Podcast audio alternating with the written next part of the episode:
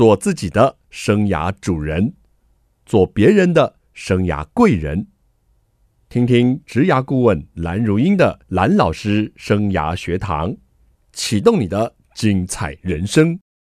听众朋友好，欢迎透过环宇广播电台和 Parkes 的收听蓝老师生涯学堂，我是节目主持人蓝如英蓝老师。我们这个系列呢，要进行的是 A 咖讲堂，我们要跟着 A 咖来学习。为您邀请到的这位 A 咖呢，是十八法课的作者王新平，新平好。各位听众，大家好，蓝老师好。他的名字啊，跟一个熟龄的歌手一模一样哎，新平。是的，是的，是独臂刀王的女儿。你认识他吧？就是听过他的歌曲吧？有的。嗯，但是你整整小他二十几岁。您呢，不只是一个作者，还是新生代的小提琴家，而且有一个很漂亮的封号，哎，叫做小提琴的女神。谢谢，不敢当。你怎么都只会傻笑？没有，就是觉得很荣幸可以有这些封号。嗯，我还知道有人叫你小提琴界的林志玲，哎，所以听众朋友，你应该要看一下我们的宣传照啊，看看像不像，或者去 Google 一下王新平。接下来呢，我要请他来跟我们聊聊哦，他这一本很有趣的书《十八法克：十八岁在法国找到自己》，谢谢你的坚持，虎妈。我们节目会聊聊他的妈妈，也是一个很值得我们来聊的一个人物。新平，接下来要交给你，跟我们做一个 A 咖 Talk，请。好，谢谢蓝老师的邀请。那我今天来介绍我这本书，叫做《十八法课》。先说一下，我那时候呢去法国的时候，其实我就是十八岁。那我对法国这个地方，其实说真的，一点憧憬都没有。我心里就是想着。我想要逃离我妈妈，无论去哪里都好，因为我们是一个交换学生的 program，所以我们可以用我们的面试成绩去选择我们要去的国家。那我就是面试到了法国。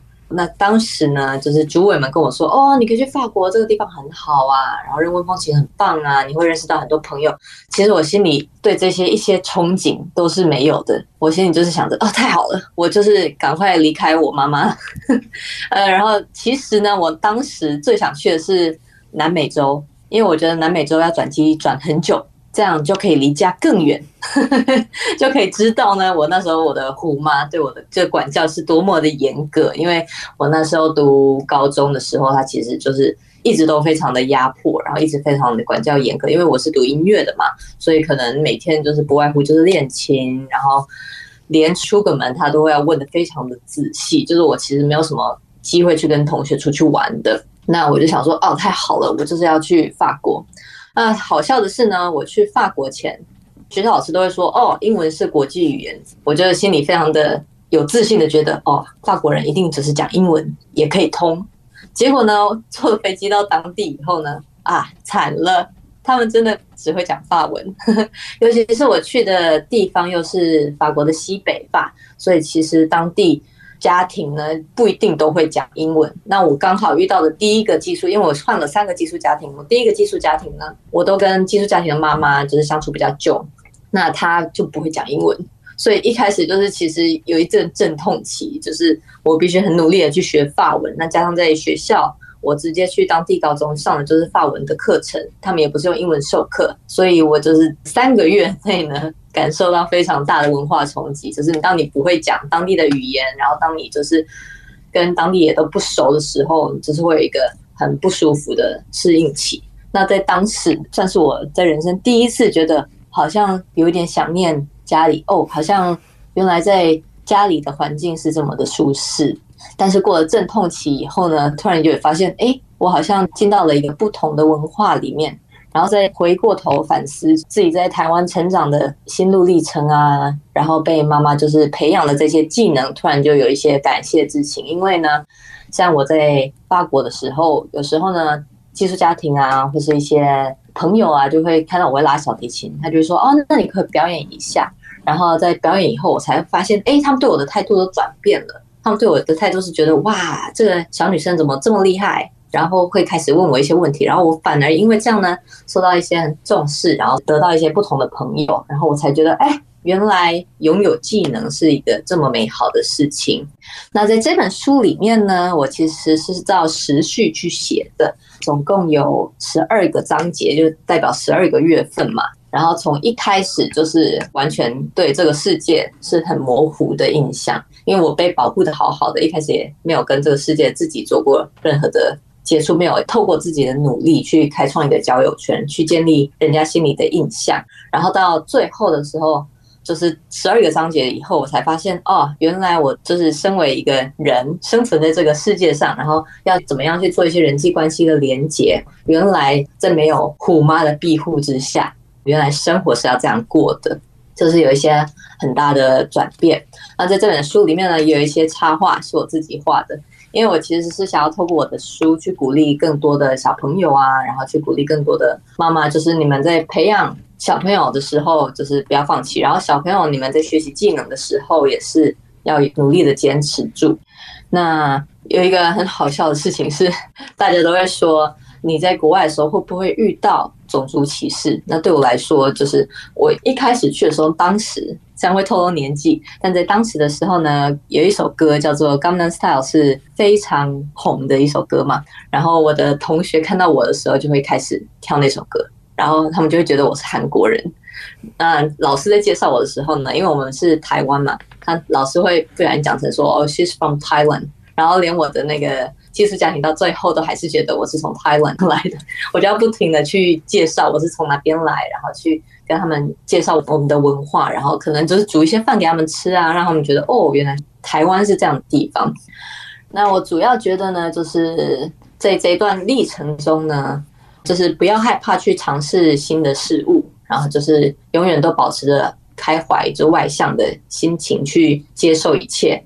那无论是交换啊，或者游学，或者留学，只要保持这样的心态去接受。然后不要先抱着自己的成见的话，一切都会变得比较简单的。好的，谢谢新平呢，为我们做了一个精彩的 A 卡 Talk，里面呢透露了好多我好有兴趣哦，继续挖宝的地方。譬如说，咦，怎么这么会插画呢？还有啊，这个对妈妈从那个想脱离她到很感谢她哦，都是一种蜕变与成长。我们休息一下，待会再跟这一位。小提琴女神，好好的聊聊天。不晓得各位呢有没有出国的这个梦想？因为随着教育制度的不同啊，国内很多大学啊都有交换生的计划，比以前普遍太多了。当然选择性也蛮多的。如果你对交换生这样的一个体验有憧憬，赶快去看看这个十八法科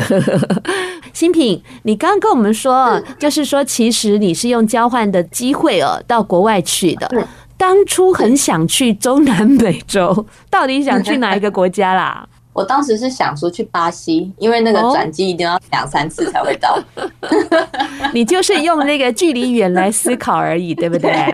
幸好你没去，不然你就变成黑色美女了。是的。好，那你后来去了法国，当你知道要去法国的时候，心里难道没有一点浪漫的期待吗？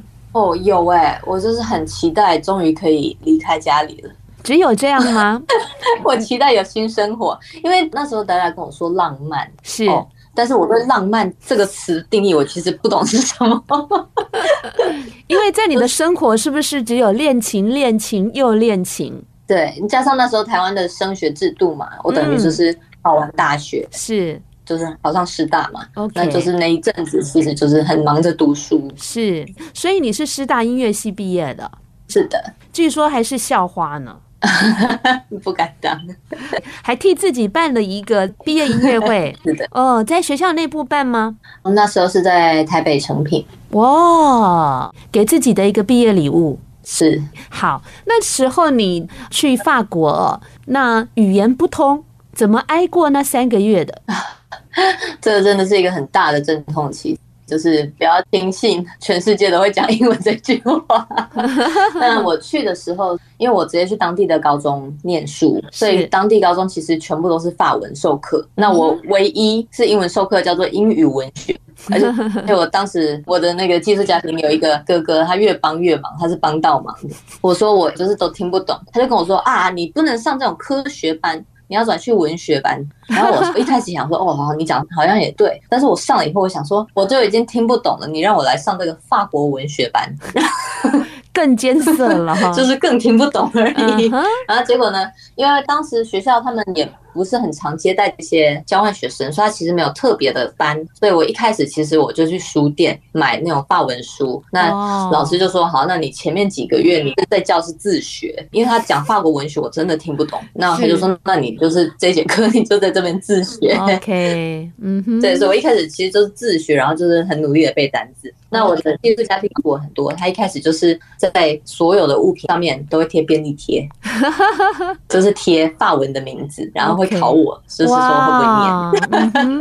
哎、欸，这个轰爸轰妈不错哎，情境教学，对，就还蛮有爱的，我也蛮佩服他们的，因为他们其实我的第一个寄宿家庭就小孩已经长大了，所以他们之前有接待的经历。那第二个寄宿家庭他是领养一个中国的小朋友。所以就有碰到一些文化冲击，因为他等于是外面是黄皮肤，可是他里面完全就是法国人，所以他有一些就是认同的问题。那我也是有透过，因为我是亚洲人嘛，我是台湾人，那我去那边就是他会觉得哦有认同感，所以就是我也去他的班上演出给他的同学看，然后他觉得哇，你看我唱的这样。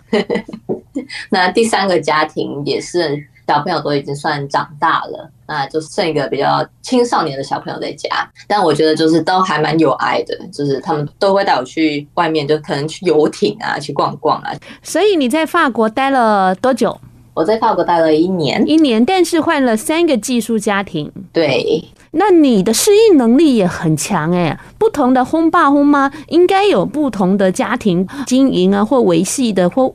那个互动的方式吧，是的，就会看到不同的。那但对我来说呢，主要就是会品尝到三个不同风格的食物。嗯，你什么时候开始想你妈妈的好啊？其实一开始我觉得出国最难过的可能是一开始的三个月，就当我语言都不通的时候。你说最难受的时候是前三个月，对不对？对，前三个月，那我可能会想念我妈更多的时候。后来就是反思，就是哦，原来我跟我妈妈的相处是这样的情况，那原来别人家庭的相处也是这样的情况。那就会透过看到别人家，因为我换了三个家庭嘛，那我透过看到别人家庭的相处模式来反思。哦，我跟我妈妈的相处模式，哦，其实我妈妈不只是要逼迫我，她其实是为我好的。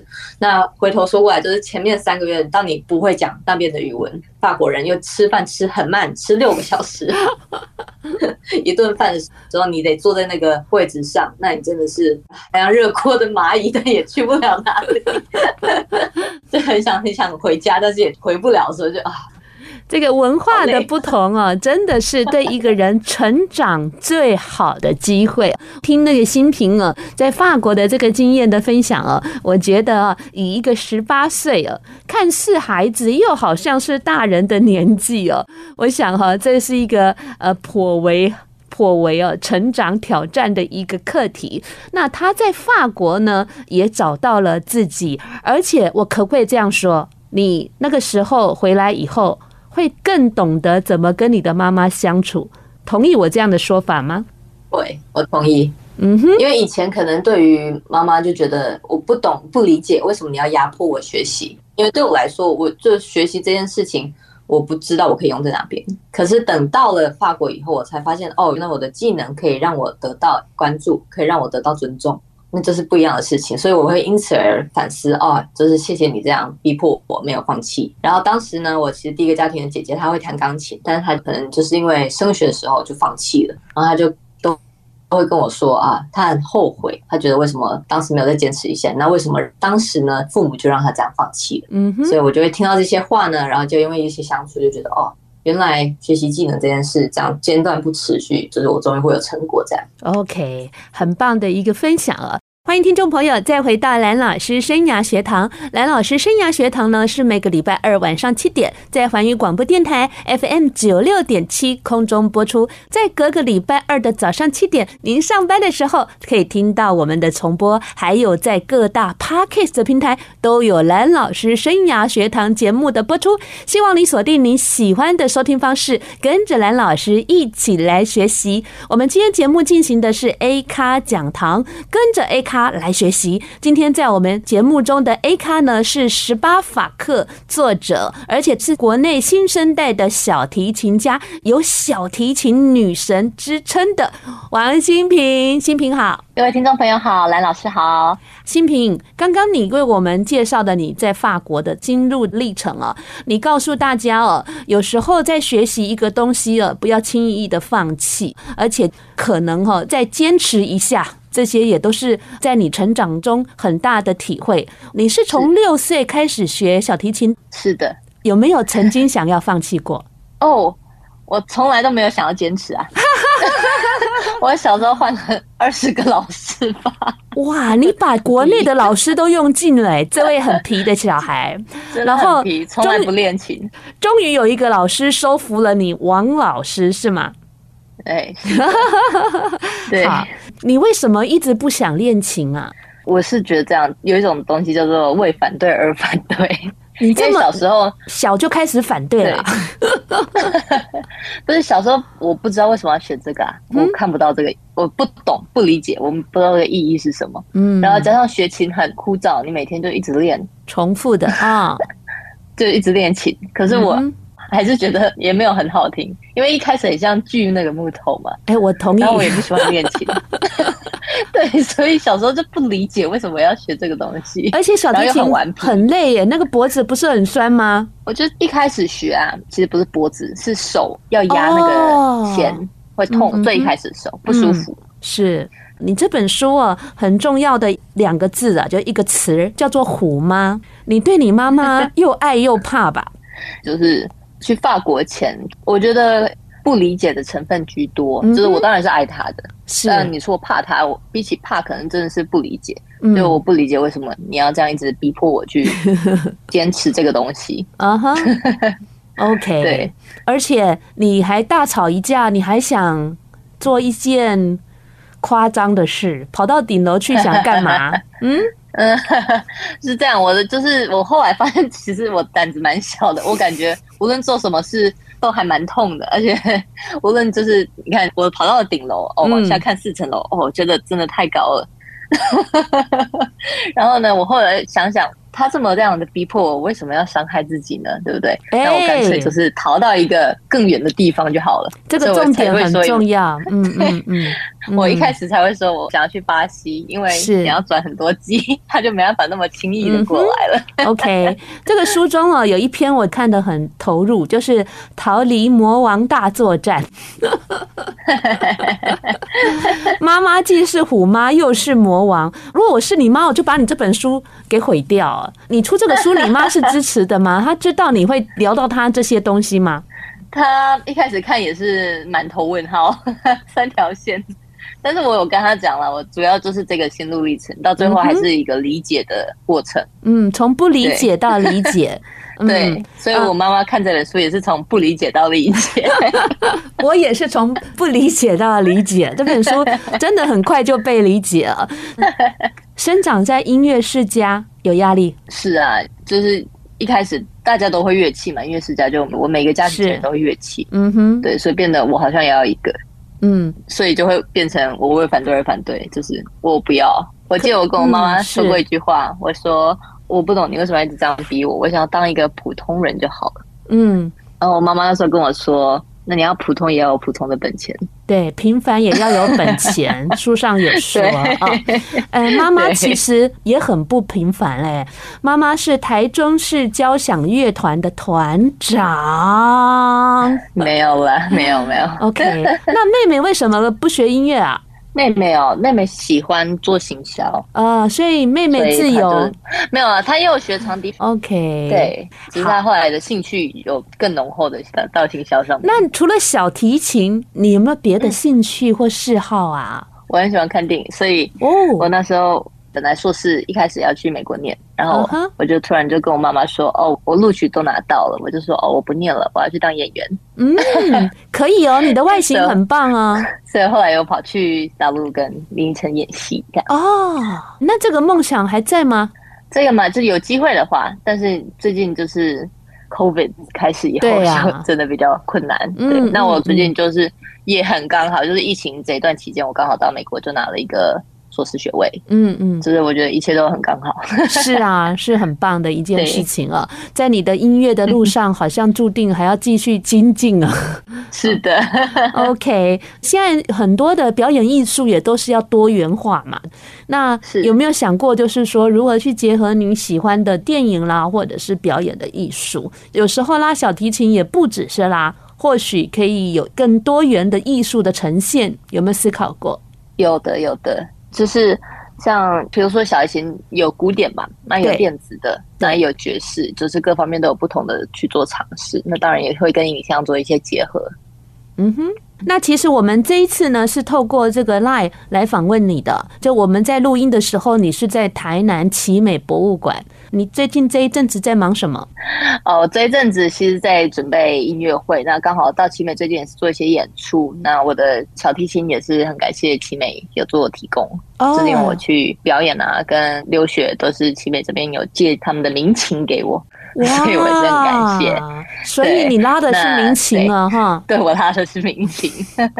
民情配这个美女正好啊，没有没有，这声音还蛮好的，所以我也很喜欢，那也很感谢他们会愿意出租这件事。那你在奇美博物馆是做驻馆的表演者吗？还是有什么特别的？哦，没有，最近是那个私人的活动，有在那边做演出。哦，理解理解。那最近最忙的就是呢，我在准备我的全台巡回的音乐会。是 我们待会儿呢，下一阶段我们就要来聊聊这个好消息哦。欢迎听众朋友再回到蓝老师生涯学堂。今天我们访问的这一位呢，既能写书，还可以拉小提琴。哎，新平，我很好奇，哎，你从六岁开始就学小提琴，还是先学钢琴？有钢琴的底子吗？哦，我其实从三岁先学音乐律动，三岁，然后再有学钢琴。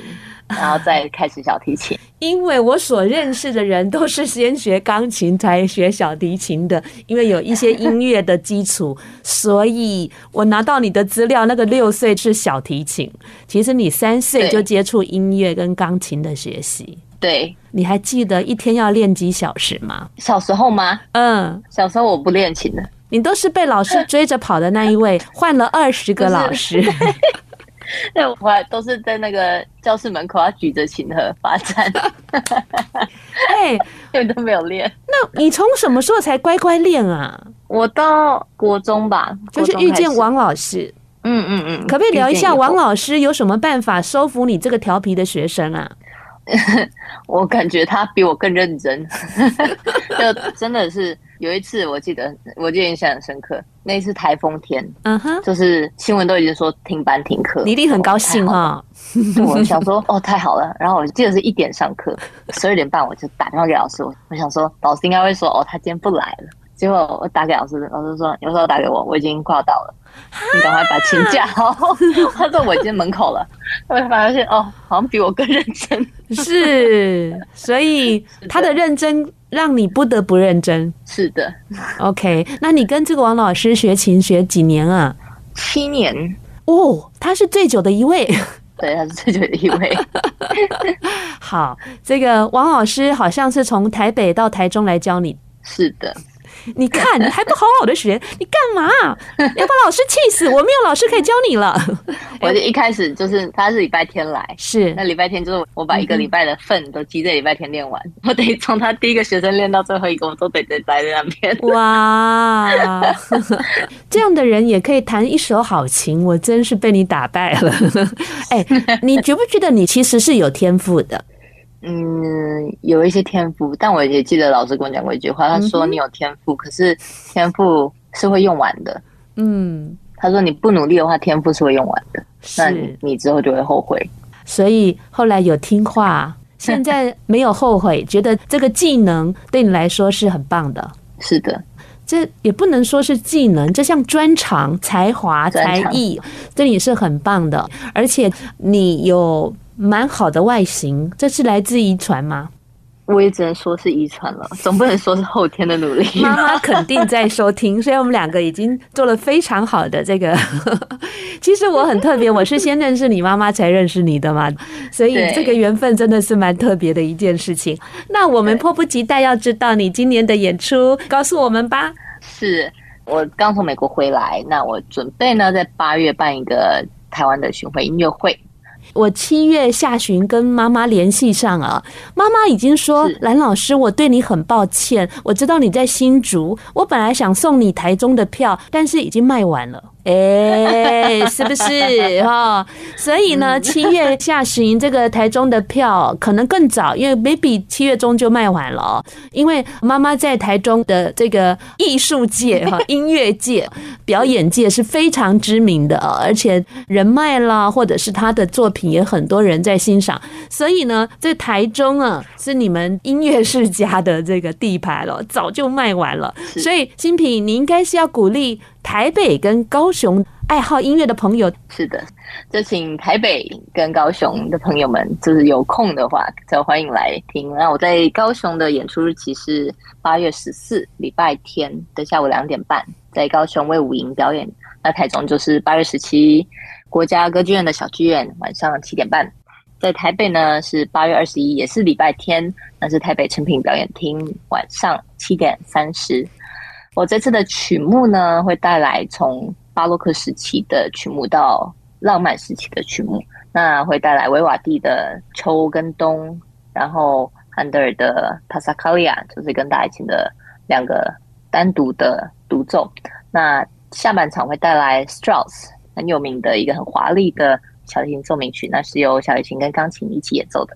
是希望大家可以踊跃来参加喽。嗯，这个疫情下了，其实大家已经闷好几年了哈。那如果可以的话，这个机会啊是蛮不错的。那如果听众朋友有兴趣，是要到哪个售票系统去买票啊？哦，欢迎到宽宏售票。好的，这个古典音乐其实是一个永垂不朽，让我们去欣赏。当然，现在听古典音乐的人口啊，是慢慢可能有点在流逝之中。但是，我们透过这个新生代的表演者，希望能够让新生代的这个乐迷也慢慢的培养起来。